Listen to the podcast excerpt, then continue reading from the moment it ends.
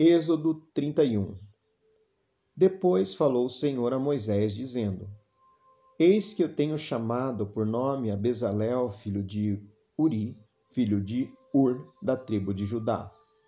E o enchi do Espírito de Deus, de sabedoria e de entendimento e de ciência em todo artifício, para inventar invenções e trabalhar em ouro, e em prata e em cobre, e em lavramento de pedras para engastar, em artifício de madeira para trabalhar em todo lavor. E eis que eu tenho posto com ele a Aoliabe, filho de Aizamaque, da tribo de Dan, e tenho dado sabedoria ao coração de todo aquele que é sábio de coração, para que façam tudo o que te tenho ordenado, a saber, a tenda da congregação e a arca do testemunho e o propiciatório que estará sobre ela, e todos os móveis da tenda, e a mesa com seus utensílios, e o castiçal puro com todos os seus utensílios, e o altar de incenso, e o altar do holocausto, com todos os seus utensílios, e a pia com a sua base, e as vestes do ministério, e as vestes santas de Arão, sacerdote, e as vestes de seus filhos para administrarem o sacerdócio.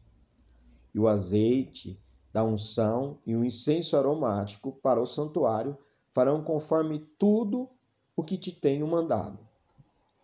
Falou mais o Senhor a Moisés, dizendo: Tu, pois, fala aos filhos de Israel, dizendo: Certamente guardareis meus sábados, porquanto isso é um sinal entre mim e vós nas vossas gerações, para que saibais que eu sou o Senhor que vos santifica Portanto, guardareis o sábado, porque santo é para vós. Aquele que o profanar certamente morrerá, porque qualquer que nele fizer alguma obra, aquela alma será extirpada do meio do seu povo. Seis dias se fará a obra, porém o sétimo dia é o sábado do descanso, santo é o Senhor. Qualquer que no dia do sábado fizer obra, certamente morrerá. Guardarão, pois, o sábado os filhos de Israel, celebrando o sábado nas suas gerações por concerto perpétuo. Entre mim e os filhos de Israel será um sinal para sempre. Porque em seis dias fez o Senhor os céus e a terra, e ao sétimo dia descansou e restaurou-se. E deu a Moisés, quando acabou de falar com ele no monte Sinai, as duas tábuas do testemunho, tábuas de pedra, escritas pelo dedo de Deus.